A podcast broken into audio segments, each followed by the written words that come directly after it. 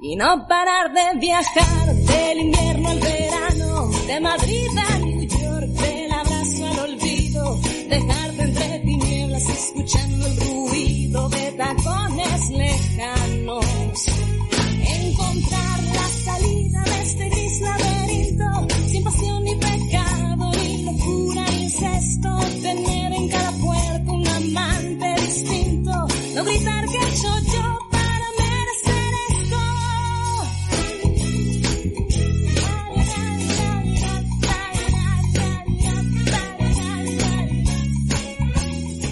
Buenos días, buenos días a todos. Este es tu programa Psicología Tecnológica Escapando del Gris Laberinto.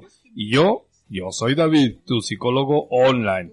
Este es el miércoles y son más o menos las 9 de la mañana y estamos listos para compartir contigo la información que tenemos hoy en este programa. Psicología Tecnológica Escapando del Gris Laberinto. Ya estás. A las 9 de la mañana por Urbana Radio, la radio de todos. La radio de todos. Esa fue la cortinilla, pero creo que era al revés. Primero era una y luego la otra, pero no importa. ¿Sabes qué? Estamos muy contentos que ahora, en tiempos de coronavirus, de confinamiento, pues nosotros podamos compartir contigo, pues este espacio que está hecho completamente para ti. Recuerda, este es tu programa Psicología Tecnológica, escapando del gris laberinto. Y como todos los miércoles, te vamos a recordar que tenemos pues dos barras en este programa. La primera se llama Hechos y Cosas, donde platicamos algún tema coloquial, y la segunda barra se llama Destripando la canción, donde agarramos pues una cancioncilla, utilizamos pues la información que tiene pues para desarrollar un tema psicológico que probablemente te interese a ti. Y hoy vamos a hablar de algo muy interesante desde nuestro punto de vista. Ojalá y te guste. Bienvenido, este es tu programa Psicología Tecnológica, escapando del gris laberinto. On December 5th of that same year, Mozart dies. Pues bueno, fíjate como todos los miércoles, bueno, hoy sí sé que estás en tu camita, estás en tu casita, a lo mejor tú sí tienes que salir a trabajar, porque recuerda que no todos en este, en esta época de cuarentena, pues andamos en la calle, pero los pocos que anden, pues felicidades, respiren el aire, que no hay contaminación, no hay smog en esta ciudad, la Ciudad de México se ve completamente vacía. Ayer veía yo las fotos de cómo están esas calles que siempre están atiborradas de gente, cómo están completamente vacías y se me hacía como una imagen de alguna película de ciencia ficción. Solamente esperaba que saliera un zombie por ahí caminando porque de humanos no hay absolutamente nada.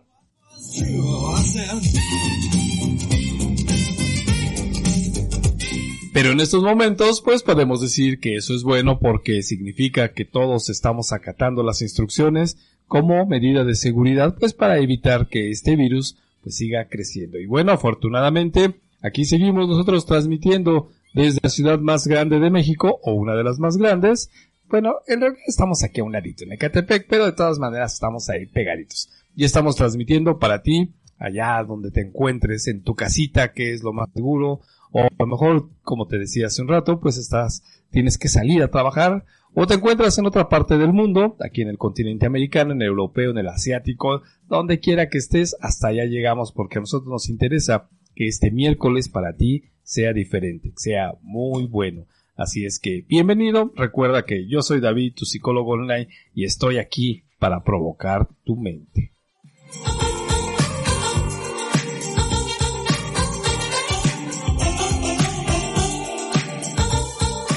Y bueno, pues vamos a entrar en esta primera barra que se llama Hechos y Cosas. Y fíjate que te voy a platicar algo. En casa se platicaba, en especial mi madre, y me decía, ella es de provincia y es de Michoacán, era de Michoacán, ya falleció. Y entonces cuando yo era niño me platicaba una historia muy interesante, me decía que cuando tenía, pues no sé, estaba chiquita, cinco o seis años, resulta que en algún momento hubo un estruendo muy fuerte y de pronto, en pocas horas, empezó a caer ceniza en todos, toda su casa. Dice que las láminas, las tejas, eran de barro, se llenaban de una capa inmensa de ceniza y todo esto era porque un volcán cercano había hecho erupción. Así es, te estamos hablando de un volcán mexicano maravilloso que nació y murió aquí en México y es el llamado Volcán Paricutín. Es una historia impresionante, te la voy a platicar rápidamente.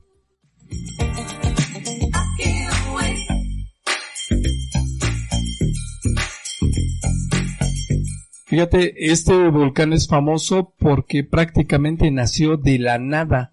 Otros volcanes, bueno, han hecho erupción aquí del continente americano y etcétera, etcétera. Algunas situaciones muy dramáticas, cuestiones que pues han afectado a muchas personas, pero son volcanes que estaban apagados y que de pronto vuelven a la vida. Pues, ¿qué crees? Que este volcán, el Paricutín, en especial de Michoacán, este nació de la nada y duró como 10 años activo y de pronto ¡pac! se volvió a apagar. Pero fíjate, la historia del Paricutín, de este volcán mexicano en Michoacán, es muy interesante porque imagínate tú un campo de labranza, todo horizontal, grandes hectáreas, ahí los surcos maravillosos, los animalitos, los bueyes jalando el arado, la gente sencilla de ahí, pues este, pues jalando ahí su yunta y todos los años tienen su cosecha. Y así andaban bien feliz. Y un día en 1943 andaba así, pues, un campesino pues andaba con su terreno, andaba pues ahí con el arado, jalando la yunta y, ahí sembrando, ¿no? Se llamaba el señor Dionisio Pulido, un campesino así con su traje blanco de manta, aquellos que se estilizaban, ¿te acuerdas?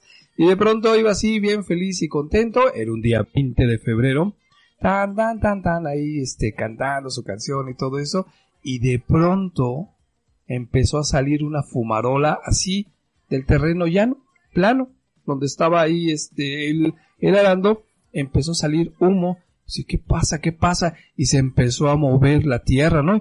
Y de pronto, ¡fuac! que empieza a salir más humo y también piedras calientes. Entonces, pues Dionisio pues, dice, ¿qué onda? Esto es cosa del demonio, ¿qué? Pactas, ¿para qué las quiere? Y que se echa a correr al pueblo para decirles, ¿qué creen que está pasando? Está sucediendo esto de la tierra, se está abriendo. A lo mejor decía, es el infierno. Entonces, ¿te imaginas? El volcán de pronto empezó a emerger de la nada. Esa es la historia y el inicio del volcán Paricutín. Pero, pues, no, eso nada más era el inicio, te voy a platicar lo más grave.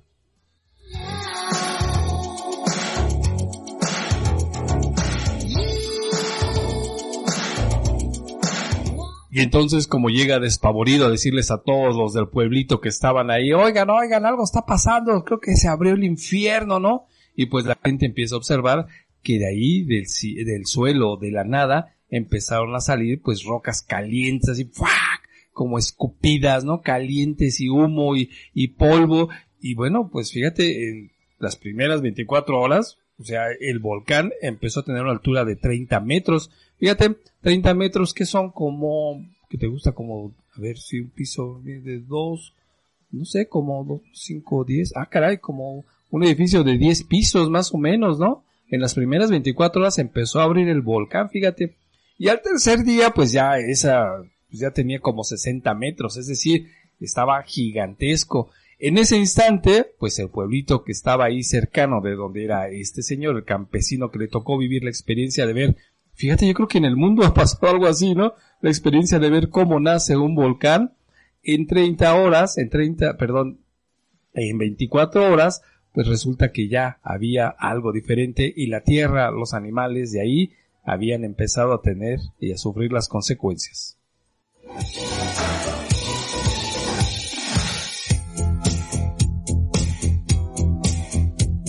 Y entonces, pues la gente del pueblo se ponía a rezar para, pues pedir ayuda a los cielos. ¿Y qué crees que el volcán seguía creciendo, creciendo, arrojando lava, arrojando estas grandes, se llaman bombas, piedras gigantescas hirviendo y además una nube de ceniza que incluso cuando llega y te golpea es más fuerte que una losa de cemento, la conocida nube piroclástica. Y entonces, fíjate, eh, este pues Paricutín, este volcán que estaban haciendo, sepultó completamente a los dos pueblos que estaban ahí, empezó a llegar la lava y ahí donde estaba este el pueblito de San Juan, ¿qué crees? Que la lava empezó a acercarse, acercarse, acercarse y entonces pues la gente la agarró de prevenida prácticamente, se pusieron de acuerdo y vámonos, nos tenemos que ir de aquí del pueblo. Pero ¿cómo? Si aquí están nuestros panteones, nuestras casas, nuestras gallinas, nuestras vacas, olvídense de todo, si no nos vamos de aquí, este volcán nos va a acabar. Y entonces la gente prácticamente sin nada, nada más con lo que llevaba así en las manos, pues porque no pudo ni rescatar a sus animales, ni sus casas, ni nada, emprendieron la huida prácticamente. Y la lava empezó a correr, a correr, a correr. ¿Y qué crees? que definitivamente sepultó al pueblo. Así es, fíjate, que fue tanta la lava, como 10 kilómetros que recorrió, que sepultó, en realidad sepultó a dos pueblos, ¿no? Ah, y el, el, principal es San Juan, San Juan Paricutín, donde hoy por hoy todavía puedes ir y ver cómo solamente quedaron del pueblo. El pueblo está completamente enterrado bajo pues, la piedra volcánica ya fría, ya seca, la lava en su momento, y solamente quedaron las torres de la iglesia, fíjate. Estas iglesias que, bueno, pues tienen un estilo español, que normalmente tienen así dos torres muy altas al campanario. Bueno, pues ahí solamente quedaron y se pueden ver hoy en día la iglesia completamente enterrada, del pueblo ya no hay vestigios, solamente quedan las dos torres de la iglesia. Qué impresionante, ¿no?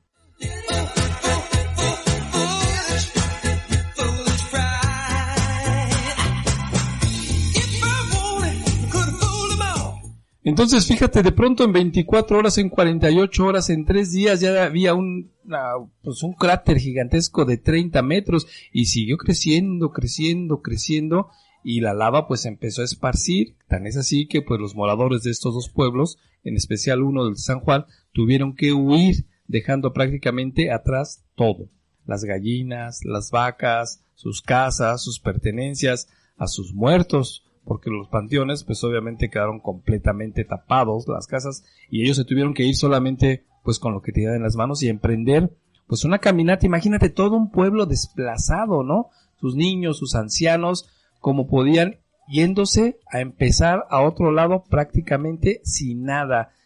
Se habían borrado todo vestigio de sus recuerdos, de sus familias, de sus casas, y se tuvieron que ir muy lejos para formar otro pueblo, lo que se llama ahora o se conoce como San Juan Nuevo, porque su pueblo, San Juan, había sido prácticamente borrado por la lava y por este volcán que se conoce como el Paricutín.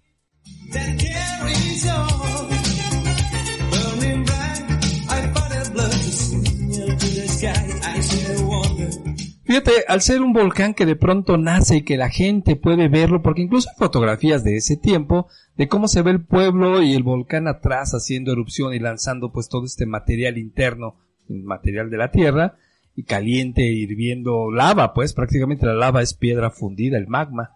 Y entonces toda esa gente tuvo que irse de su pueblo. Yo me imagino esa caravana de personas, no sé, creo que eran como dos mil más o menos los que vivían ahí, caminando solamente con lo que tienen, ayudándose y haciendo pues una peregrinación para empezar de nuevo en otro lugar desde cero, sin dinero, sin animales, sin tierras para cultivar, borrando sus recuerdos, dejando sus objetos queridos, sus muertos, dejando todas sus creencias porque un volcán los había expulsado. ¿Tú te imaginas esa peregrinación y esa caminata hacia lo desconocido, hacia lo infinito? Debe de haber sido terrible. Mira, afortunadamente no hubo víctimas humanas así directas por el volcán, porque pues obviamente, pues todos tuvieron la oportunidad de irse. Pero toda su vida, toda su historia, todo lo que los construía ellos como pueblo, como personas, había quedado completamente destruidas. Aquí sí podemos decir que es empezar prácticamente desde cero, ¿no te parece? Ha de haber sido una situación pues bastante terrible, ¿no crees? Contarlo es fácil, pero vivirlo de verdad debe de ser muy complicado o debió haber sido terrible para estas personas.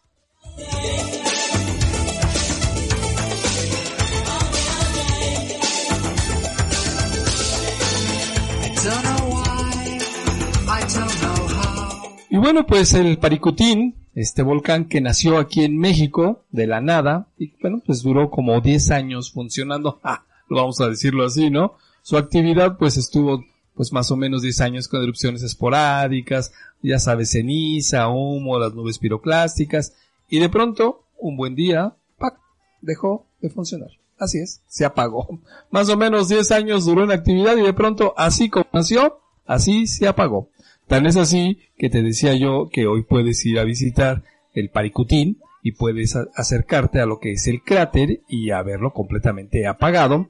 Y pues eh, cerquita ahí está el pueblo de San Juan, el pueblo viejo de San Juan Paricutín y se puede ver, puedes andar por ahí y solamente observar que están ahí las torres de la iglesia que es lo único que quedó, porque abajo quedó la historia, los bienes, los muertos de todo un pueblo que desapareció por la actividad de este volcán.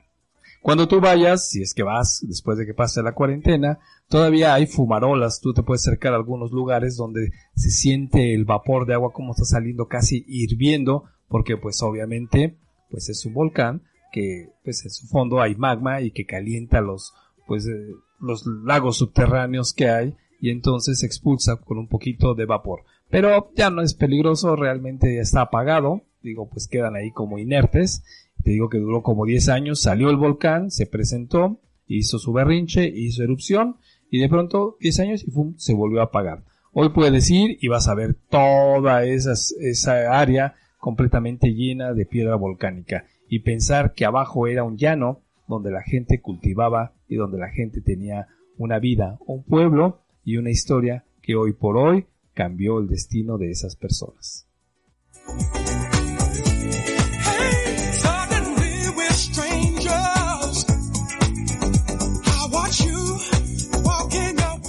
Podemos, así como lo platicamos, pues pensar que se les avisó, tuvieron tiempo de planear, de irse. Fíjate, en 10 días prácticamente todo ser vivo a la redonda del volcán murió. En 10 días todo se acabó. Ganado, caballos, gallinas, casas, recuerdos, el pueblo, todo se acabó. 10 días fueron suficientes para que estas personas tuvieran que empezar de nueva cuenta de nada, desde cero hacer una peregrinación y una caminata para encontrar otro lugar que hoy se llama San Juan Nuevo y poder volver a reconstruir su vida, con un pasado prácticamente borrado, con algo que nunca se les advirtió, que nunca supieron, que nunca imaginaron, y en 10 días la vida de estas personas de todo un pueblo cambió completamente.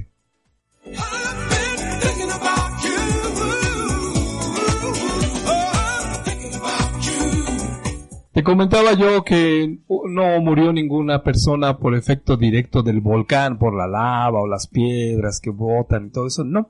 Pero pues obviamente hay este tipo de exhalaciones de ceniza y que conforman casi como un muro de cemento, que son esas nubes grises que has visto por ahí en videos, eso se llama y se conoce como nube piroclástica. Y bueno, pues eso afecta directamente las vías respiratorias. Y sí hubo gente que murió de este pueblo precisamente por este problema de las vías respiratorias o incluso hasta por infartos. Así que directamente el volcán no los mató, pero las consecuencias, las exhalaciones, el, el polvo volcánico, pues por supuesto que sí cobró pues algunas vidas humanas.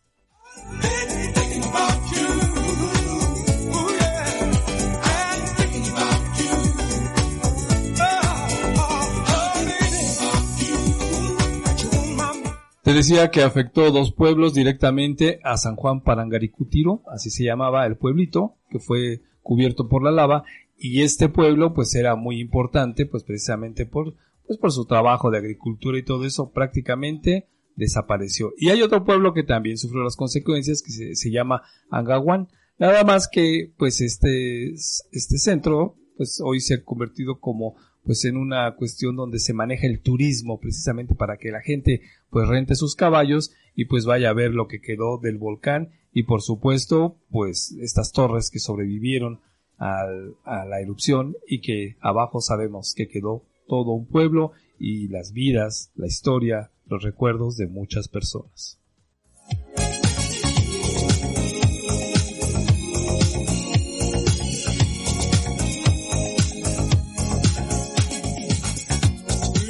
Bueno, y aparte de la cuestión social que hemos hablado de cómo afectó en 10 días a todo un pueblo y los desplazó, pues fíjate que este volcán es muy interesante y es una cosa muy rara a nivel mundial, porque es un volcán que se sabe exactamente cuándo nació, y este fue el 20 de febrero de 1943 a las 16.30 horas. En ese momento nació el volcán. Diez años más tarde murió pero este volcán nació prácticamente de la nada. En un campo de cultivo, de pronto empezó a salir una fumarola, se abrió la tierra, unos temblores y listo, tenemos un volcán nuevo. Qué cosa tan más rara, ¿no? Aquí en México. Así es que si tú puedes, pues ve y cuando salgamos de esta cuarentena y visita lo que ha quedado de este volcán, el volcán Paricutín, uno de los prácticamente poquísimos o nulos volcanes que se ha visto cómo nacen y cómo se apagan.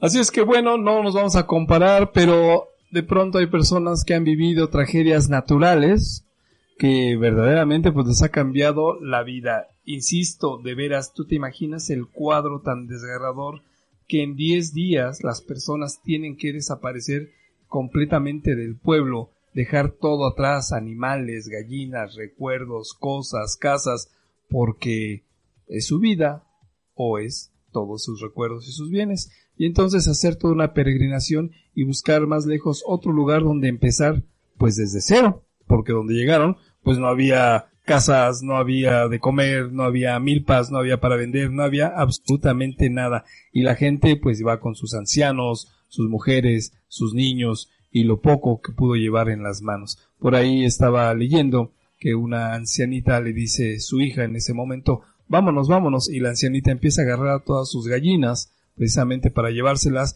dice, no puedes llevarte nada, porque vamos rápido, esto nos va a matar, y entonces se tiene que desprender de sus gallinas, y solamente así, con las manos libres, poderse ir. Qué fuerte, ¿no crees?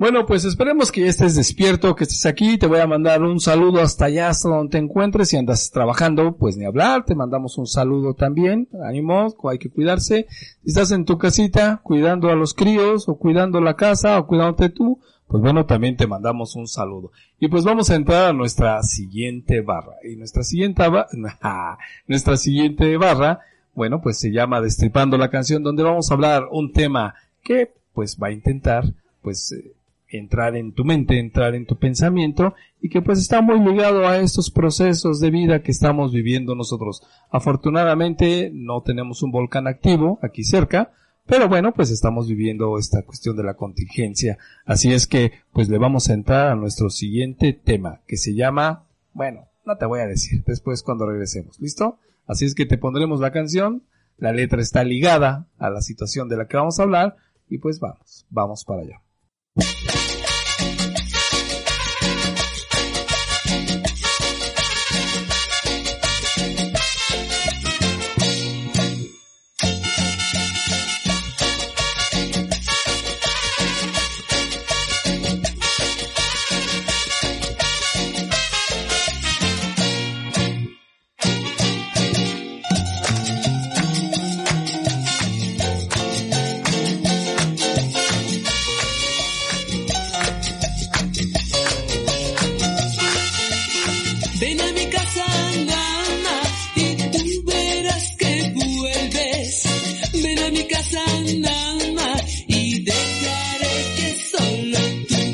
Y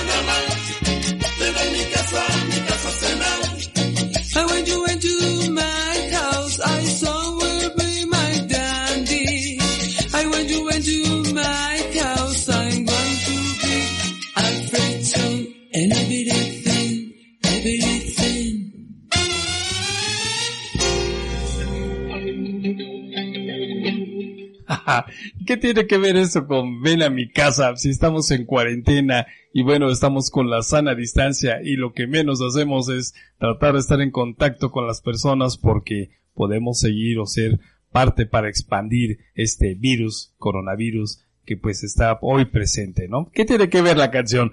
Pues no, en realidad no tiene que ver con el momento actual. Esto de ven a mi casa y esta invitación tiene que ver con el hecho de que, bueno, pues el coronavirus como tal, pues eh, más bien las autoridades nos indicarán cuándo tenemos que levantar esta cuarentena y cuando empecemos a hacer nuestras actividades que bueno pues siempre hemos hecho. Los niños a la escuela, los estudiantes en la escuela, los todas las personas a trabajar, a salir, los comercios a abrir, etcétera, etcétera, etcétera. Pero esto de la cuarentena pues tiene consecuencias, por supuesto, consecuencias a nivel personal, consecuencias sociales de las cuales te voy a hablar en un segundo.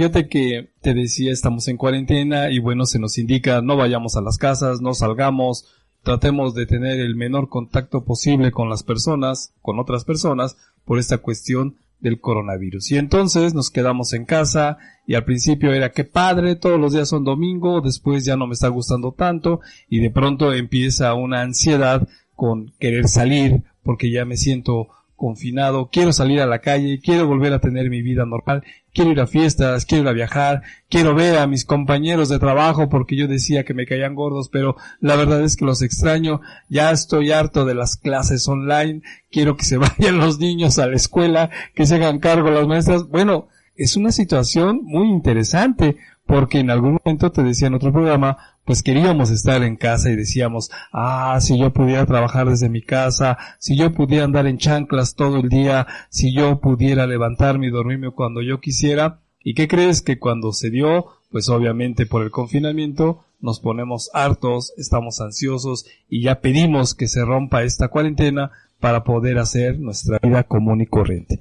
Pero ¿qué crees? Esto no acaba aquí, porque hay algo que va a aparecer, y esto te lo digo precisamente para que nos preparemos y no sea tan fuerte la situación, algo que se le ha dado por llamar últimamente síndrome de la cabaña. Es decir, cuando hay una ansiedad por, por el temor a volver a salir. Ajá, exactamente. Primero nos estamos quejando porque quiero estar en mi casa. Cuando estamos en casa, ya no quiero estar en mi casa. Y cuando te digan, ah, arrancan, pueden salir a sus actividades, puede aparecer esto que pues hoy le han estado llamando como síndrome de la cabaña y es el miedo a salir. Te voy a platicar un poquito más de esto.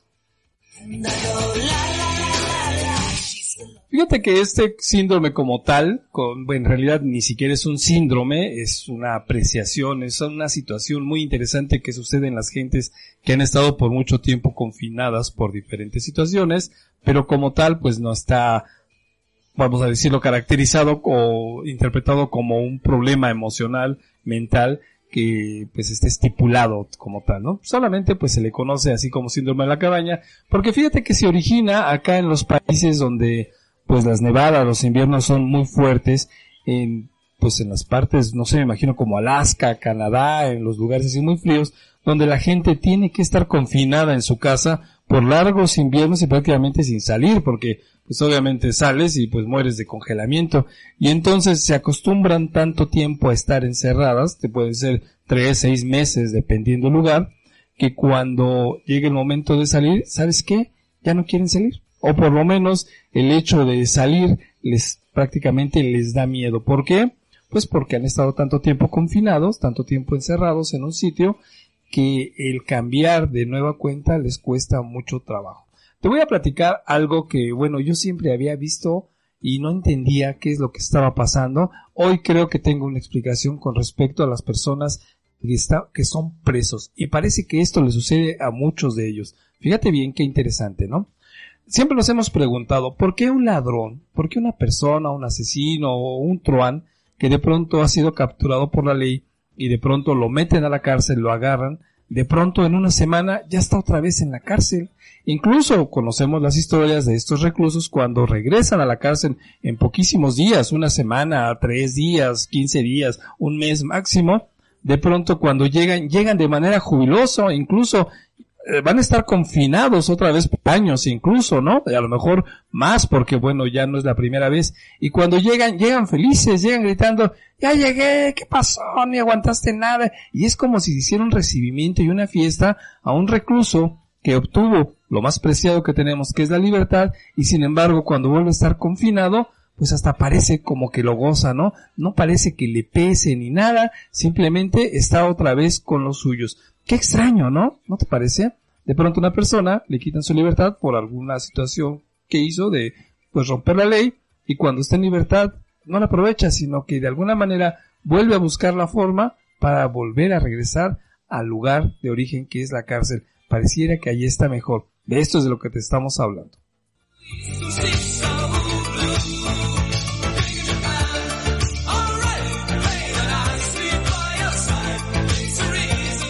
Entonces te platicaba esto de las cárceles, ¿no? Cómo es posible que algunos individuos cuando son privados de la libertad, y pues bueno, la cárcel es un lugar de confinamiento extremo. Sí harás amigos y aprenderás otro tipo de cosas que a lo mejor no son muy positivas, la intención es que te vuelvas a reinsertar en la sociedad y sin embargo, estas personas de pronto cuando son liberadas, a la semana los vuelven a capturar porque siguen haciendo las mismas cosas que hacían antes de entrar y regresan a la cárcel. Pero cuando regresan a la cárcel parece que se manejan con mucho júbilo. Y bueno, pues ahí leyendo algunas experiencias de algunos convictos o exconvictos, platicaban eso precisamente, que de pronto se adaptan tanto a las circunstancias de la cárcel, a la forma de vivir, los problemas y todo, que se hace ya pues una manera entre comillas, natural de convivir con la sociedad y el simple hecho de salir, después de muchos años de confinamiento, de enfrentarse a un mundo que ya no conocen, situaciones diferentes, les hace temer y les hace entrar en un estado de ansiedad donde pues precisamente se manifiesta en, en, dolores de cabeza, estomacales, una sensación de angustia permanente, una sensación de tener que defenderse ante todo y ante todos y de pronto pareciera que no se adaptan de nueva cuenta a la libertad, a la tranquilidad, y entonces buscan la manera de regresar al único lugar donde ya se han acostumbrado y donde sienten que tienen un dominio completo de sus emociones, de sus sentimientos, de sus pensamientos y de sus acciones. Y regresan a la cárcel y regresan jubilosos, ¿eh? Eso es tan extraño, ¿verdad? Bueno, pues eso es muy parecido de lo que te estamos hablando ahora, que le han llamado como síndrome de la cabaña. Y es así, la gente cuando ha estado por mucho tiempo en confinamiento, como en el caso de nosotros, puede, no es que deba ni que va a ser, ¿eh? pero puede desarrollar este tipo de temor de volver a salir a la calle. Es decir, el miedo que de pronto se ha estado acumulando o que se ha estado generando por tanto tiempo de estar confinados, que de pronto el volver a salir a la calle nos empieza a dar temor. Y piénsalo bien, espero que no sea tu caso, ¿no? Pero de pronto, bueno, pues estás en casa, te proteges, te usas cubreboca, hay gel, limpias este tu casa, la gente que entra se lava las manos, tratas de tener el menor contacto físico con otras personas, pero siempre de todas maneras te estás llenando de mucha ansiedad y de mucho miedo porque piensas o podría ser que pensaras que el virus puede entrar en cualquier instante y que te puede afectar a ti, a tu familia o en especial a los niños. Y eso, por supuesto, te provoca mucha ansiedad, mucho temor.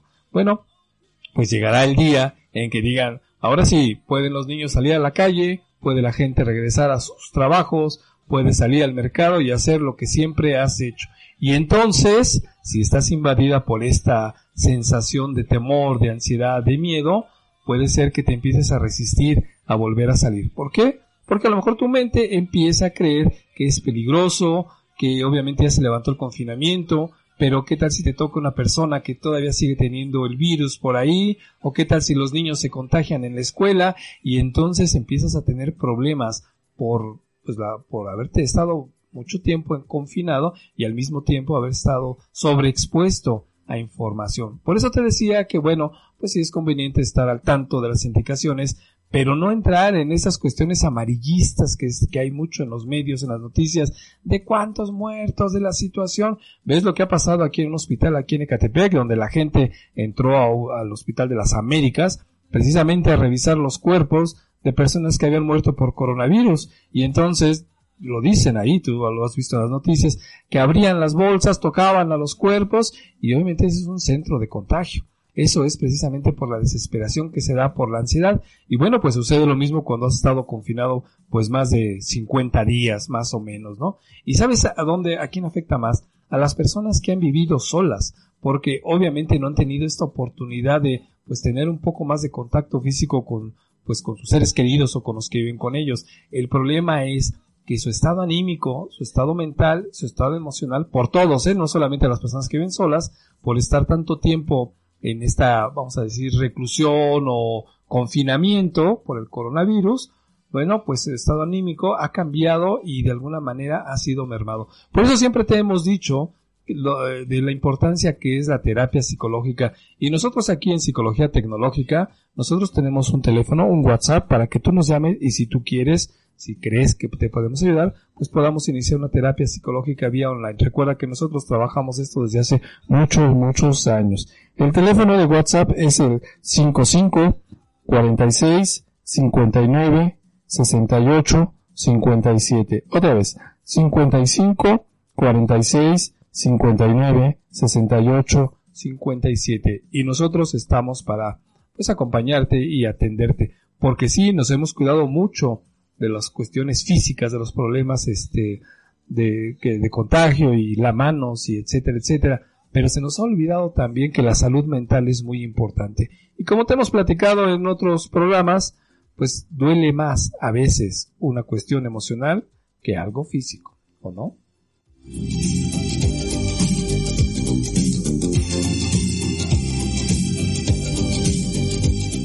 Hay características de este llamado síndrome de la cabaña que, bueno, se pueden presentar y que precisamente nos van a dar la pauta para saber que algo no está funcionando de manera adecuada, ¿no?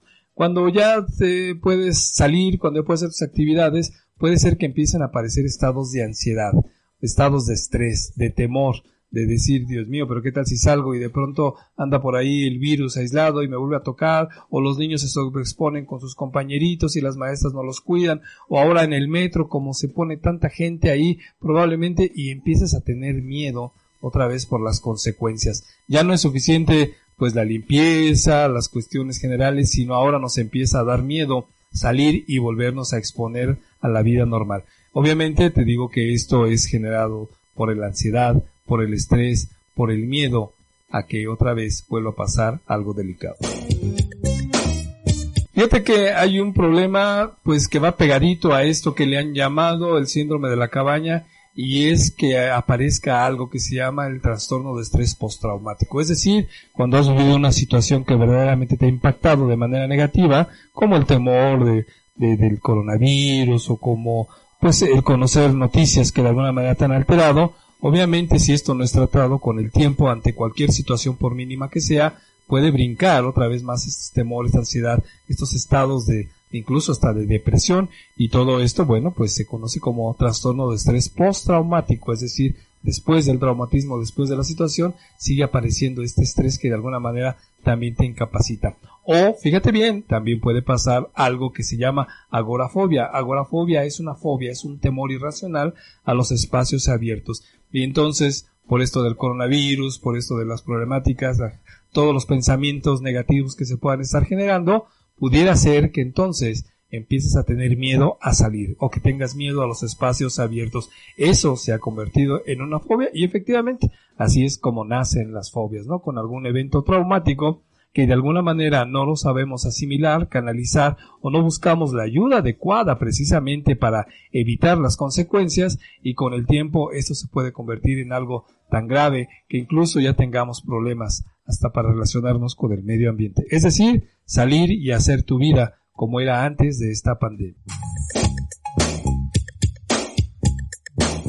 Así que fíjate qué irónico. Primero pedíamos a nivel personal, ay, que todos los días sean domingo, que trabaje de mi casa, que me levante a la hora que yo quiera, y todo aquello. Después, por cuestiones de la pandemia, se te cumple. Y al principio dices, bueno, está padre, ¿no? Pero va pasando los días, va pasando el tiempo y empiezas a sentirte agobiado, te empiezas a sentir mal por estar tanto tiempo con encierro. Ya no aguantas a los niños o los niños ya no te aguantan a ti. De pronto hay algo ahí que se llama esposa o esposo que nada más está tirado en el sofá, en la cama. Ya te cansaste de viajar de la recámara a la cocina, de la cocina a la sala. Si tienes suerte y tienes un jardincito y un patio, bueno, ya, ya te da un poquito de aire y de respiro. Pero sin embargo, el confinamiento empieza hacer estragos de hastío, de molestia. La gente se empieza a pelear, empiezan a discutir, los niños se ponen histéricos. Vaya, es toda una serie de cuestiones. Pero después de ello, ¿qué crees? Que cuando se levante la cuarentena, podría ser que entonces empieces a tener problemas para adaptarte, para salir, temor a un contagio, temor al exterior, temor a la gente, temor a, a muchas cosas y como consecuencia ahora tienes otro problema. Obviamente te estamos hablando de este trastorno, de este síndrome, perdón, que es un efecto en realidad para que pues te observes, ¿no? Te prepares, que no te agarre desprevenido, que de pronto tengas ustedes los, tengan ustedes los antecedentes precisamente para empezar a trabajar con este tipo de situaciones, porque, bueno, cuántas veces, aunque estemos muy preparados, hemos vivido situaciones de estrés o de ansiedad precisamente por estas cuestiones de la pandemia del coronavirus. Entonces, pues bueno, lo que estamos hablando es de que tienes que conocer esto que podría aparecer en ti o en alguna persona cercana a ti, precisamente para que pues no suceda qué es lo que tenemos que ayudar, qué es lo que tenemos que corregir, qué es lo que tenemos que arreglar, pues la salud mental. Definitivamente así tiene que ser. Y mira, una de las primeras cosas, si es que no quieres venir a terapia porque no te podemos obligar, que sería lo más adecuado, una de las primeras cosas que tienes que hacer es, si, se, si empiezan a aparecer este tipo de sentimientos, pensamientos, emociones con respecto al temor o el miedo de cómo va a ser nuestra salida o qué va a pasar ahora que regresemos, etcétera, etcétera, bueno, pues lo primero que tienes que hacer es reconocer tus emociones, reconocer que de pronto tienes miedo, reconocer que de pronto tienes enojo y a veces pues estás muy enojado precisamente porque atrás está escondido el miedo, ¿no? Entonces, el reconocerlas, el ponerles nombre, el saber cómo se están sintiendo, qué acciones son las que te limitan o qué acciones son las que te marcan estas emociones, es importante porque ya al, ponerle, fíjate, al ponerle nombre a una emoción, como consecuencia, esta empieza a disminuir. Ese es uno. Después, reconocer si tienes pues algún problema de ansiedad, de estrés por el confinamiento, ¿no? A lo mejor puede estar, tú sabes que ya no aguanto al que está aquí a mi lado, o ya no aguanto a la maestra dejándole tarea, tanta tarea a los niños, lo que tú quieras, pero vas a tener que buscar y encontrar si lo que estás viviendo es por una situación de estrés o una situación de ansiedad. Y bueno, pues obviamente si tú lo encuentras, vamos a tener que darte ayuda, ayuda psicológica. También es importante que te observes si no te estás sobreexponiendo a todo este tipo de información negativa que hay en los medios, ¿no? O a los chismes, porque de pronto el Facebook se ha hecho un chismerío, de pronto que la, que la vacuna que no aparece, que ya sabían, que por qué no le ponen jabón para que se quite y se muera el virus, que si lo hicieron este los norteamericanos, que fueron los chinos, que el nuevo orden mundial, es tantas bobadas que de pronto la gente pues entra en una confusión y en una histeria impresionante, ¿no? Porque precisamente se sobreexpone a tantas noticias. Eso no te ayuda y no te sirve absolutamente de nada. Entonces, pues bueno, necesitas estar en paz, necesitas estar tranquilo o tranquila, necesitas darte cuenta que incluso tu estado de ánimo puede ser pues este pasado a las personas que están viviendo contigo, porque si te encuentras ansioso, miedoso, enojado, histérico o como tú quieras llamarle, por supuesto que eso lo vas a contagiar a la gente que está al lado tuyo, tarde que temprano, porque primero se pueden resistir, pero pues obviamente después esto se contagia. Así es que pues lo importante es que te des cuenta que este tipo de reacciones o situaciones, pues hasta cierto punto te pueden, son normales, entre comillas, ¿no? Y pues es un proceso de adaptación o de readaptación nuevamente a un estilo de vida que pues antes llevábamos sin ningún temor. Así es que pues hay que revisarse porque si no de lo contrario esto puede decantar en situaciones más graves como pues estrés postraumático o una fobia, agorafobia.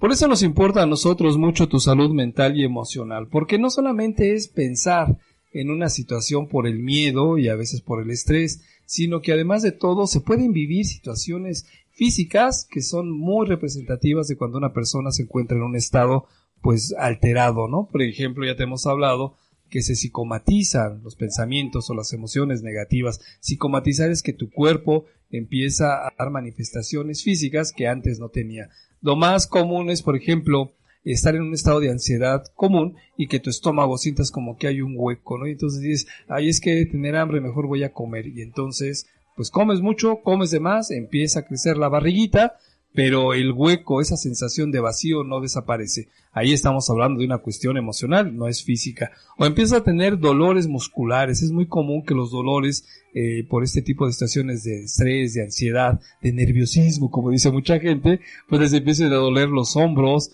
la base del cuello, la base del cráneo, la, toda esta parte alrededor empieza a ser muy tensa y te empiezan a doler. Por supuesto que hay otras personas que se les manifiesta de una manera más representativa, por ejemplo, les pueden salir ronchas en la piel. Es impresionante que se ponen cualquier prenda y las ronchas empiezan a salir. Los niños pueden empezar a tener miedos nocturnos o pueden empezar a dejar de, de dormir este, como comúnmente o tranquilamente lo hacían. O sea, hay infinidad de cosas que tu cuerpo te empieza a decir que estás viviendo bajo una situación de estrés o de ansiedad elevada, ¿no? Es muy común también que tu corazón empieza a latir fuerte, fuerte, fuerte, tac, tac, tac, tac, tac, tac, tac, y hasta te da miedo porque dices, creo que me va a dar un infarto, ¿no? O algunas veces cuando estás en el silencio de tu recámara, hasta oyes el latir de tu corazón y entonces sientes que algo malo va a pasar. Pues obviamente lo que estás haciendo es que estás presentando un ataque de ansiedad. También la respiración, empieza uno a hiperventilarse y empieza uno porque siento miedo y, y, la piel y los músculos y empieza tu mente a generar una serie, una infinidad de pensamientos que son catastróficos prácticamente empieza uno a viajar del pasado al futuro, del futuro al pasado, ¿no? ¿Por qué tenía que pasarnos estos? ¿Por qué se comieron un murciélago? ¿Por qué este, hay grupos que nos quieren matar? Hay gente, ay, bueno, hay esas ideas que de pronto empiezan a generar la gente muy raras donde es que los doctores nos están matando para sacarles el líquido de las rodillas que vale más que el oro. Cosas así que de verdad dices, ¿de dónde salieron? No? Pues nacen precisamente de la ansiedad, nacen del temor, y si a eso le sumas la desinformación, porque a veces solamente estamos oyendo el chisme de la vecina, del Face, donde todo de lo que te hablan son puras hipótesis, pero hipótesis negativas, hipótesis que no tienen ningún sentido y como consecuencia tú las das por hecho. Nos están matando los doctores, por ahí me hacía el comentario una persona, es que los doctores nos están matando por Dios, eso no puede darse.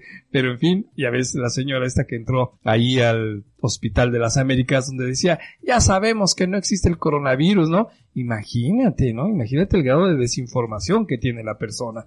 Entonces, bueno, pues todo eso obviamente lo que va a hacer es que tu estado anímico, tu estado mental y emocional, pues va a ser alterado, pero no de una manera positiva, sino de una manera negativa. Porque después de que tienes un pensamiento o una serie de ideas que son catastróficas, tu cuerpo empieza a reaccionar casi como una bomba, se acelera en todo momento y por supuesto que tu reacción ante cualquier evento pues va a ser verdaderamente desconocida, puede ser de furia, puede ser de llanto, puede ser de depresión, puede ser simplemente de un estado constante de mucha ansiedad. Así es que tenemos que cuidar la parte mental y emocional de nosotros.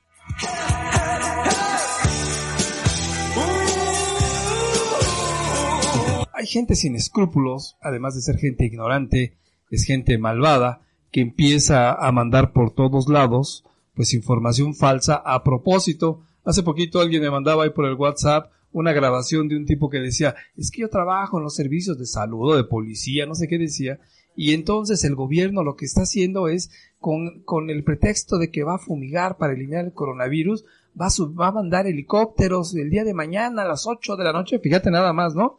Yo te lo paso porque yo lo escuché y este para que te cuides y entonces nos van a rociar con sustancias peligrosas para que la gran mayoría de las personas mueran porque ya somos muchos. Y entonces hay un orden mundial y lo que quieren es que muera toda la gente para que así no hayamos tantas personas. O sea, imagínate qué, qué tipo de información tan más estúpida, ¿no? Y entonces la gente entra en ese estado de angustia, en ese estado de ansiedad, en este estado de temor, y lo que trata de hacer es advertirle, entre comillas, a sus familiares, precisamente para que no salgan el día jueves a las 8 de la noche, porque los helicópteros van a estar bombardeándonos con sustancias químicas porque nos quiere matar el gobierno.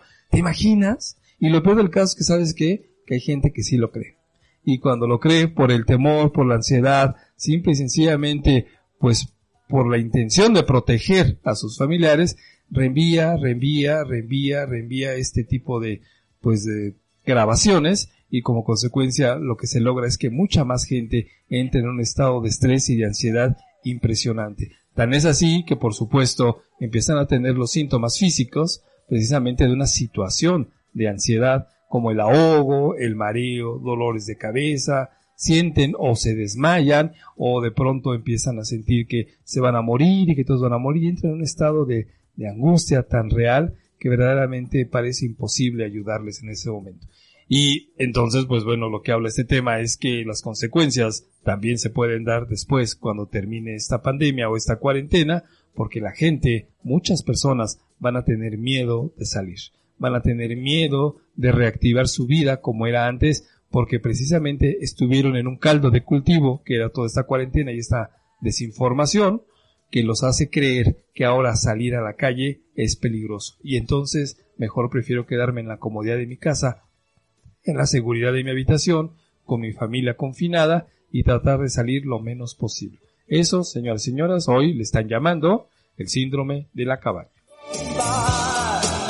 cómo vamos a interpretar esta situación que estamos viviendo y además cómo vamos a afrontar precisamente pues todas estas circunstancias, todos estos momentos y todavía en lo que viene que es el hecho de salir, cómo lo vamos a afrontar. Nos vamos a permitir que nuestra salud mental esté afectada por el miedo, por el temor, por la ansiedad, por el estrés, porque muchas de las veces para evitar esto recuerda que existen lo que creemos que son paliativos, ¿no? Es el hecho de dedicarnos, pues, a ingerir algún tipo de droga, de alcohol o algo para que esa sensación se nos quite. También, por supuesto, pues se pueden presentar trastornos de la alimentación. Te decía, por mucha ansiedad, por mucho temor, se puede estar uno empaquetando, empaquetando o dejando de comer precisamente porque el hambre se me fue, porque tengo miedo a contagiarme. Incluso, lo más representativo es, tengo ahora miedo de salir de casa.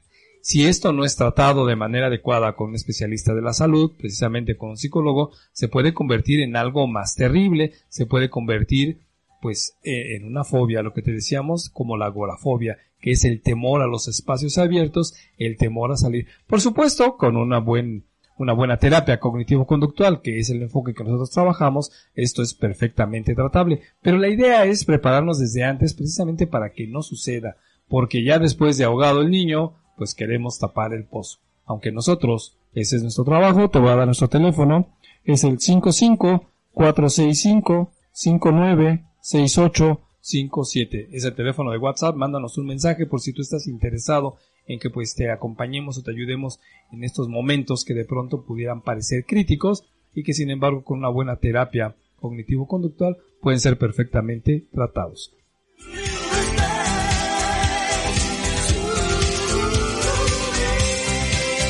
Bueno, fíjate que hay otra parte que quisiera tocar en este punto. Obviamente después de esta epidemia, de esta pandemia, de este confinamiento, pues yo creo que la sociedad, no solamente mexicana, sino a nivel mundial, va a cambiar muchos estilos de vida. Por ejemplo, hoy nos hemos dado cuenta que pues la educación en casa es perfectamente fiable, viable, a lo mejor no tenemos esa cultura, pero no significa que no se desarrolle y entonces podrán más gente estudiar pues desde la comodidad de su casa, sin que sea el pretexto para no salir. Esta es una cosa muy diferente, es el hecho de adaptarte a las nuevas tecnologías o a las nuevas circunstancias. Incluso muchas empresas se van a poder dar cuenta que no necesitan tantos espacios o esos grandes espacios para sus trabajadores porque a lo mejor pueden hacer el mismo trabajo o mejor desde su casa, ¿no? A mí me llama mucho la atención el trabajo de los profesores, de los maestros, que bueno, tienen que estar dando sus clases online, pero se han descubierto muchas cosas. En primera, los alumnos son muy buenos con las redes sociales, pero para trabajar con herramientas tecnológicas les está costando mucho trabajo. Entonces, bueno, pues ahí va a tener que ser un nuevo aprendizaje. Dos, los profesores van a tener que cambiar también su estilo de dar clases si es que seguirán haciendo online porque están trabajando más horas de las que normalmente lo hacen en la escuela. Las oficinas, como te decía, bueno, se han dado cuenta que muchos de sus trabajadores no son indispensables físicamente y con esto ahorraremos mucho tiempo, mucho espacio, incluso pues evitaremos contaminar más por el transporte y pueden seguir trabajando desde su casa.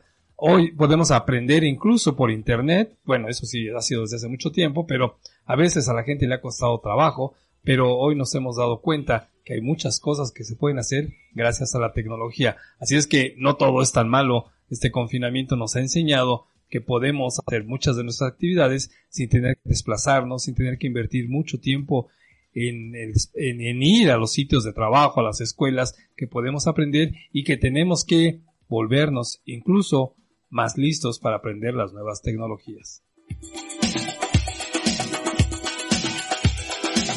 Fíjate que incluso los servicios médicos, bueno, estas plataformas de, de, terapia online, incluso de servicios médicos online, ya tienen mucho tiempo desarrollándose desde 1980 y tantos, algunas son desde antes, pero bueno, pues esto de la pandemia, esto de, pues de esta situación de confinamiento, ha permitido que mucha gente se dé cuenta que se puede, se puede trabajar a nivel eh, profesional con respecto a la salud mental, incluso física, pues mediante internet. ¿Qué cosas, no? Digo, estaba, estaba yo pensando que hace muchos años había un programa de la familia espacial, no me acuerdo, donde había una robot, robotina, tú debes recordar esa caricatura, donde todo se hablaba que se hacía así a nivel online, desde ejercicios, desde médicos, desde alimentación, desde escuela, y bueno, parecía una cosa pues de, risa, de chiste, era una caricatura. Y sin embargo hoy nos hemos dado cuenta que efectivamente así es y así puede ser. Y de hoy en adelante se seguirá explotando más este medio.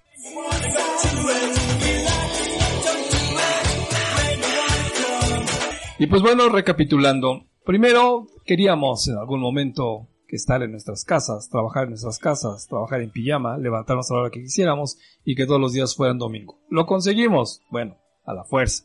Entró esto del coronavirus y estamos en casa. Y de pronto, cuando hemos estado tanto tiempo confinados, entonces ya no queremos estar en confinamiento porque obviamente quiero mi vida, quiero salir, quiero viajar, hasta las playas están limpiando, hay que contaminarlas, la ciudad hay que llenarla de smog, etcétera, etcétera, etcétera. Ya no aguantamos el confinamiento. Eso decimos. Y después, cuando se levante el confinamiento, puede ser que aparezca en nosotros el temor a salir, el temor a enfermarnos, el temor a que algo pase, el temor de nuestros hijos, el temor, y entonces vamos a tener problemas para salir. Qué interesante, ¿no? Pero bueno, pues es una parte que tenemos que vivir. Lo importante de esto es, por lo menos lo que nos interesa a nosotros, es que tú tengas la información desde antes para que precisamente si empiezas a tener esas características de temor a salir, el miedo, a integrarte de nueva cuenta a tus actividades sociales, laborales, familiares, etcétera, entonces bueno, pues te prepares precisamente para que no ocurra este tipo de situación que puede desencadenar este temor a salir, este temor a dejar tu casa de seguridad, ese temor a lo que pueda haber afuera, entonces pues que no se convierta posteriormente en estrés postraumático o en alguna fobia, la agorafobia, el temor a salir. De eso se trata esto, ¿no? De eso se trata de que tengas toda la información de primera mano para que en, en cuanto empieces tú a darte cuenta que hay algún síntoma o tus pensamientos empiezan a cambiar o aparece el temor o algo semejante, bueno, pues entonces trates de buscar ayuda, ayuda psicológica, ayuda con especialistas, ya te hemos dado nuestro teléfono, aquí en Psicología Tecnológica, pues nosotros estamos para ayudarte y desde antes de esto, nosotros recuerda que siempre hemos trabajado vía online. Y el teléfono donde nos puedes mandar un WhatsApp es el 5546596857. Mira, con esto de la ventaja de pues de las redes, de internet, podemos tratar a personas que incluso se encuentran en otros lados del continente, en otros países, en otros estados y en diferentes horarios. Esa es la ventaja de esto de la, pues de la psicología online.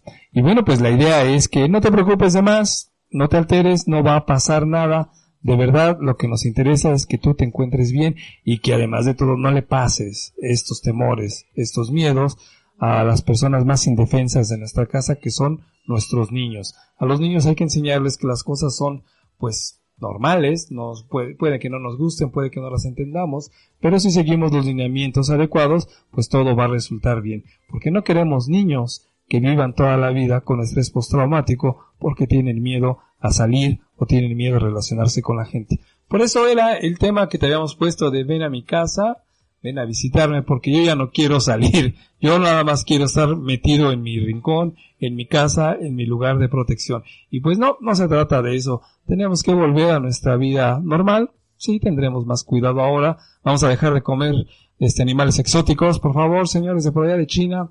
Ya no se coman esos animalitos.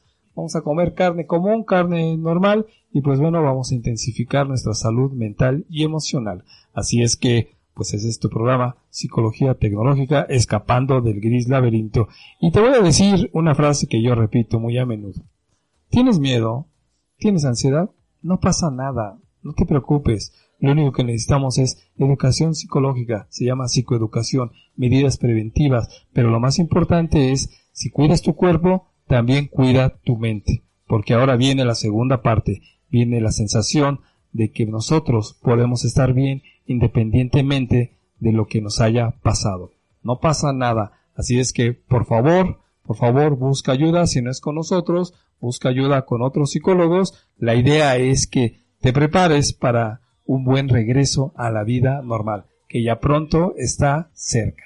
Así es que felicidades porque lo hemos logrado, lo estamos haciendo bien, no bajaremos la guardia, pero por supuesto que nos vamos a cuidar un poquito más, porque el cuidarse de la parte emocional y mental es una situación muy importante en el ser humano, a veces incluso más importante que la física, porque ya te he dicho que el dolor físico, como sea, lo aguantas y lo pasas, pero un dolor emocional, un dolor mental, puede ser incluso más fuerte que una cuestión de tipo físico. Este es tu programa, o este fue tu programa, Psicología Tecnológica, Escapando del Gris Laberinto. Nuestro teléfono, nuestro WhatsApp, si quieres que te podamos acompañar o ayudar en algo, es el 55 465 96857. Otra vez, 55 465 96857. O nos puedes encontrar o mandar un mensajito aquí en la página de Urbana Radio o en la página de Face de Psicología Tecnológica y con mucho gusto te atendemos, con mucho gusto platicamos por si quieres algún tema, quieres mencionar alguna situación, requieres alguno de nuestros servicios, lo que tú quieras, nosotros estamos para ti. Recuerda que estamos aquí en la Ciudad de México. Este es tu programa Psicología Tecnológica Escapando del Gris Laberinto. Muchas gracias por habernos escuchado y nos oímos el próximo miércoles a las 9 de la mañana. Recuerda, trata de levantarte. De todas maneras, bueno, no te levantes, quédate en tu cama, pero escúchanos. Total, ¿qué cosa más importante tienes que hacer hoy a las 9 de la mañana? Así es que todos los miércoles a las 9 de la mañana te esperamos aquí en Psicología Tecnológica, escapando del gris laberinto. Así es que Después, con mucho gusto, le diremos a la gente, ven a mi casa, te invito a comer, te invito a bailar. Y también voy a tu casa porque nos vamos a divertir por la vida que venimos a este planeta, a la vida, a ser felices. Adiós. Psicología tecnológica, escapando del gris laberinto. Este miércoles a las 9 de la mañana te va a tocar, te va a tocar Psicología Tecnológica, escapando del gris laberinto. Soy David, tu psicólogo online, y provocaré tu mente en este nuevo espacio radial. Recuerda, este miércoles a las 9 de la mañana por Urbana Radio, la radio de todos. Radio de.